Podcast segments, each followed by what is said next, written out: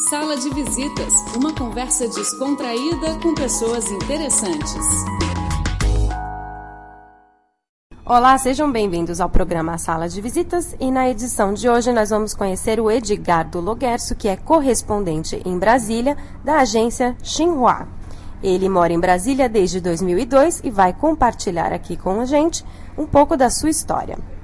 Olá, Edgardo, tudo bem? Olá, como vão? E conta um pouquinho aqui da, da sua história, porque é interessante aqui ver que você é um argentino que foi parar em Brasília trabalhando para uma agência de notícias chinesa. Conta como que tudo isso aconteceu. Bom, é, é uma longa história. Certamente eu originalmente é, estudei em Buenos Aires é, para me tornar escritor, que era meu objetivo principal. E esse sempre um caminho bastante torto a vida das pessoas com essa vocação precisam aproveitar as oportunidades que aparecem. Então, minha chegada a Brasília tem a ver com que foi aquela eleição em 2002 em que acabou sendo eleito Lula, um momento bastante importante e a Xinhua não tinha não tinha correspondente nesse momento na cidade. Então eu fiz meu trabalho e aí começou essa história e praticamente e acompanhei a partir de então todo esse processo que aconteceu no país nos últimos 13, 12, 13 anos. A Xinhua, na, na América Latina, tem serviço em espanhol, basicamente. Tem jornalistas que escrevem em espanhol. E nesse momento não tinha ninguém em Brasília. Então por um contato pessoal, me avisaram que estava essa vaga aberta e fui fa a fazer esse, esse trabalho pontual. Tá aqui para os nossos ouvintes, Brasília é a capital do Brasil. Para você que veio de Buenos Aires, uma cidade tão bonita, tão interessante, como que foi essa sua chegada em Brasília? O que, que você achou da cidade? Bom, acho que tem várias coisas que podem ser ditas, porque, eh, primeiro, a cidade é muito diferente a qualquer outra cidade, eh, por ser uma cidade planejada, é uma cidade com muito espaço verde, com amplos espaços para andar, e que não se parece a nenhuma das cidades tradicionais. Buenos Aires é uma cidade tradicional, muito interessante e tudo mais, mas Brasília representou uma mudança de hábitos e de, de experiência bastante grande. Mas é, Brasília, desde o momento que eu cheguei até hoje, tem mudado muitíssimo também.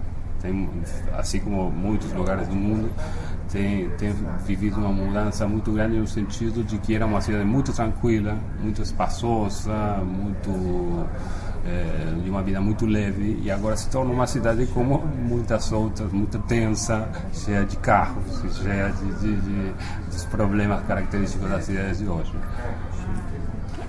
Conta um pouquinho aqui, você falou no começo que o, o motivo que te levou a, a chegar até aqui, inicialmente estudar né, o, o jornalismo, foi porque você queria ser escritor. E o que te inspirou a querer ser escritor? Foi algum autor? Conta um pouquinho desse sonho. Bom, eu tenho tem a ver talvez com meus pais. Meu meu pai meu pai era trabalhador gráfico eh, trabalhou em diferentes empresas onde imprimiam livros e ele trazia alguns livros. E minha mãe é, é, professora, sempre foi professora, aposentada agora. E também sempre trazia, trazia livros quando eu era criança e investiram muito na questão de, da educação e da leitura. Eh, eles tinham uma, uma, origem operária, basicamente, as famílias, então, eh, por esse lado, eu acho que quando eu era criança, passava muito tempo lendo gostava muito e era uma maneira, maneira de conhecer o mundo e a vida e tudo mais. E bom, e foi um pouco naturalmente esse caminho. E tem, tem algum livro que você lembra de ter marcado a sua infância, que abriu portas na sua vida? É, eu lembro de algumas coleções de livros, mais do que livros. Tinha, tinha uma coleção que chamava Robin, Robin Hood, eh, que tinha toda uma série de, de, de, clássicos da literatura de aventuras e tudo mais, que era muito forte. Depois tinha um, uma, uma enciclopédia para crianças que, uh, que em espanhol chamava Lo Sé Todo, ou seja, eu sei tudo. Então você podia ler um pouco de história, de fauna, de, de, de zoologia, de, de coisas de todo tipo e essa, essa, esses livros acho que foram os que mais marcaram minha, minha, minha infância.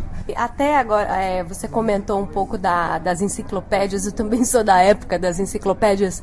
No Brasil a gente tem essa famosa coleção chamava Barça, e você tinha nas casas aquela prateleira cheia de, cheia de livros, eles eram grandes, pesados, e hoje com com a modernidade, essas enciclopédias viraram páginas na, na internet. O que, que você acha disso? Eu acho muito bom. Na verdade, acho muito bom. É, talvez é, essa, essa, essas mudanças é, na informação com a chegada da internet, o que está demandando é um, um maior, mais clareza no sentido de, da relevância do que do que vale a pena e do que não vale a pena, porque tem muita coisa que distrai as pessoas talvez da, da das coisas mais importantes, mas como experiência que todos estamos vivendo, eu acho um momento muito interessante da história. Sim, você como argentino comentou que, que seu pai trabalhava com, como gráfico, enfim, como que foi? Teve algum impacto na família de vocês a época da, da ditadura na Argentina? Ele trabalhando com isso, né? Eu não sei se de alguma forma teve algum impacto teve impacto, teve, teve algumas experiências pessoais, por exemplo, eh, meu pai tinha uma pequena, depois de, de sair de algumas empresas, eh, montou uma pequena imprenta, né, um, um uma gráfica e algumas vezes foi invadida, levaram papel ou, ou tentaram obrigar ele a, a, imprimir determinadas coisas que ele não queria, então teve algumas dificuldades. Mas o que eu poderia falar como o impacto mais importante é quando, quando a ditadura na Argentina chegou em 76. É, nessa, nessa época eu tinha 11 anos de idade, é bastante novo. É, e o que eu lembro, sobretudo, não, eu não tive tanta experiência pessoal do ponto de vista de familiares, de que tivessem dificuldades, essas coisas, mas é, foi muito forte a experiência de eh, a vida cultural, ou seja, como era o ensino das escolas, como era a nossa vida no dia a dia. Eh, eu tenho uma lembrança da minha infância, sobretudo na, no, na, no primeiro grau, de uma de um ensino muito aberto, de uma de uma de uma experiência muito interessante, porque era uma época muito interessante na Argentina. Eh, e a chegada da ditadura mudou completamente isso. Se tornou todo muito burocrático, muito fechado, muito escuro. Eh, e, e, sendo ainda uma criança e não tendo tanta né, consciência do que tudo isso significava, eh, é, marcou. Eu acho que tem um componente de sofrimento nesse, nessa passagem, porque teve, uma, teve, uma, teve muitas perdas o país, além do, do que é mais conhecido assim pelo, pelo que se publica e pelo, pelos julgamentos que houve e tudo mais.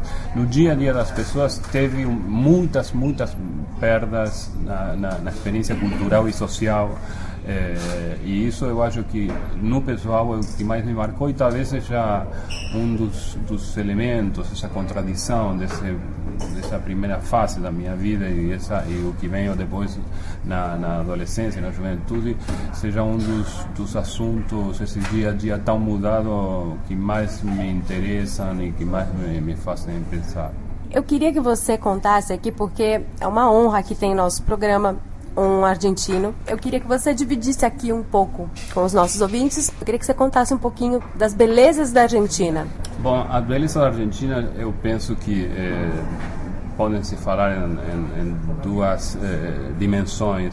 Em primeiro lugar, como em muitos países, é, a beleza da, da, da cultura na sociedade, da, da, da, dos costumes, da maneira em que as pessoas se relacionam, pensam, tentar levar a, adiante a vida. Eu acho que o mais bonito, na verdade, é isso. E algumas manifestações eh, culturais conhecidas, como o tango, por exemplo, são um pouco condensam essa criação popular de, de, de, um país que foi criado praticamente do nada, porque a Argentina, quando começou, era praticamente um deserto e que foi que foi evoluindo com a contribuição de muitas culturas diferentes, com muitas dificuldades econômicas e tudo mais. Mas eu acho que o que mais tem que dar ênfase é, é a beleza desse processo. É, e depois tem muitas belezas naturais. a Argentina tem vários, que, que, nem o Brasil, tem várias geografias. Tem a Patagônia, que é lindíssima, é um lugar muito especial. É, tem a região da Cordilheira, onde também tem lugares maravilhosos. A, a região dos lagos da Cordilheira Argentina é um lugar que, para os ouvintes que talvez não conheçam, é um lugar que bastante parecido ao que são os paisagens da Suíça, que muita, muitas pessoas conhecem na Europa. E depois tem mais ao norte lugares de montanha também, mais áridos e mais é, é, vinculados com a cultura andina tradicional, onde tem os povos é, nativos, ou, ou, os descendentes dos povos nativos. eu acho que essas são as, as, algumas das, das muitas riquezas naturais que a Argentina tem. E aqui agora eu queria falar vocês, como nossos vizinhos, vizinhos do Brasil, é sabido no mundo que existe uma rivalidade, é, especialmente ligada ao futebol, mas eu queria aqui desmistificar um pouco essa, essa rivalidade. Você, como mora no Brasil, acolhido pelo Brasil, eu queria que você falasse um pouco dessa relação Argentina-Brasil. Certo. É, bom, também tem várias dimensões. Claro que a, a, o futebol é o que aparece é, de maneira mais evidente, em primeiro plano, e que é justificado já. Os dois países é, têm uma, uma paixão muito grande pelo futebol, e o futebol é, vive de, de, rivalidade. E então não é, não é casual que é a maior rivalidade do futebol mundial. Esse é um aspecto das coisas. Agora, a, a, a verdadeira, relação entre os dois países tem que ficar um pouco longe dessa questão. Em primeiro lugar, eh, os problemas e as experiências eh, históricas e a inserção dos dois países no mundo é extremamente parecido.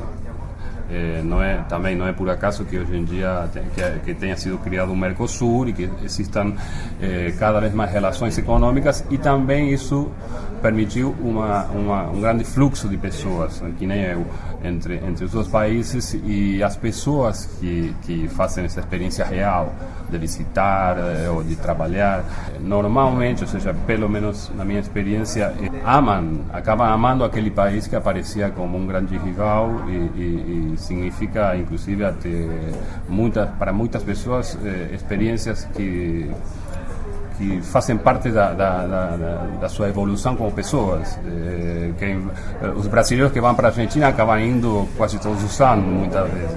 E, e os argentinos para o Brasil, a mesma coisa. É, e outra coisa também que eu posso falar é que minha experiência de amizade com brasileiros. Né? Com, com, eu fui em Brasília e fiz muita amizade, sobretudo com brasilienses, com nativos é, da cidade.